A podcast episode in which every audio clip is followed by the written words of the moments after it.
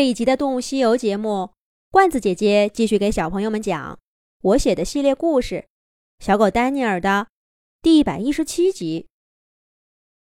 快来，别愣着呀！威廉的嘴巴里塞得鼓鼓囊囊的，招呼着丹尼尔。浓浓的肉香让丹尼尔的肚子叫得更厉害了，他也扑过去。站在威廉身边，啊呜一口咬在肉上。丹尼尔还从来没吃过这么大块的肉，看威廉吃的简单，到了他，竟然只扯下一小块。威廉在旁边边吃边笑，哈哈，像你这么吃，要是我诚心跟你抢，你连根毛都吃不到。要想这样。威廉一边说，一边给丹尼尔演示了吃肉的正确方法。丹尼尔边看边学，很快就掌握了。威廉看着他说道：“你这个小狗，呆是呆了点儿，倒还不算笨。这么大的一块肉，给威廉和丹尼尔空荡荡的肠胃带来了温暖，身体也变得热乎乎的。”不过，丹尼尔很快就吃饱了。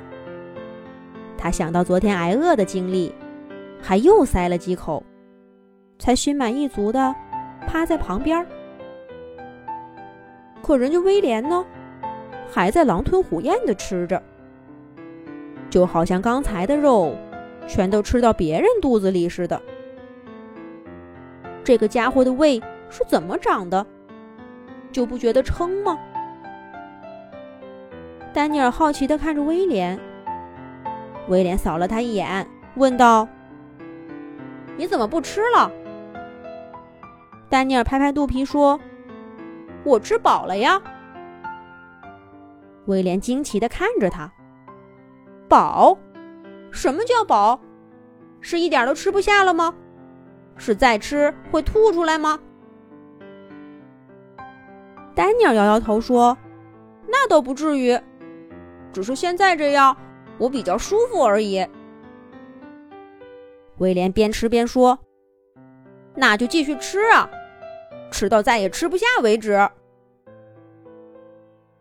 丹尼尔看着威廉，皱了皱眉：“算了吧，我还是等下一顿再吃吧。吃太多了，怪难受的。”威廉冷冷一笑，冲丹尼尔说道。下顿，你知道下顿什么时候能吃上吗？我说，朋友啊，你瞧瞧这冰天雪地的，你给我说说，下顿饭到哪儿找去？你想想看，昨天晚上你要是多吃几块猎人给你的烤肉，还至于今天一大早就饿了吗？一说到猎人的烤肉。丹尼尔马上懊恼起来，真是后悔没多吃上几块。他看着眼前的肉，又有了食欲，走到威廉面前，嗷呜嗷呜，又吃了几口。但是威廉拍了拍他的肚子，还是说不够，至少还能再吃现在这么多。就这样。丹尼尔连吃了四五次，连嗓子眼儿都塞满了肉。看着威廉又要过来检查，丹尼尔连摆爪爪，后退几步，说道：“这次真不行了，再吃我就得吐了。”威廉才不管他，自顾自的把大块的肉收拾干净，打了个饱嗝。拍了拍硬得像块石头似的肚子，终于也什么都吃不下了。威廉看着还有些碎肉的骨架，遗憾地说：“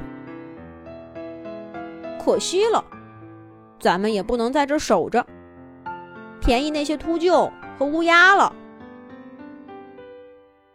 丹尼尔看着威廉守财奴似的模样，不理解地问道。非得把自己吃这么撑吗？下一顿再吃就不成吗？威廉瞟了丹尼尔一眼，说道：“你懂什么？在这种地方找吃的，哪有那么容易的？你就是跟一只驯鹿，跟上一整天，也十有八九得让它给跑了。抓兔子和老鼠倒是轻松些，可是不够吃呀。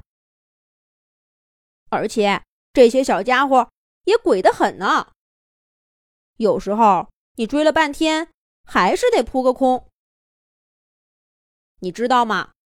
我最多的时候，饿了整整十天，一口肉都没吃上，全靠上一顿吃的多，才没被饿死的。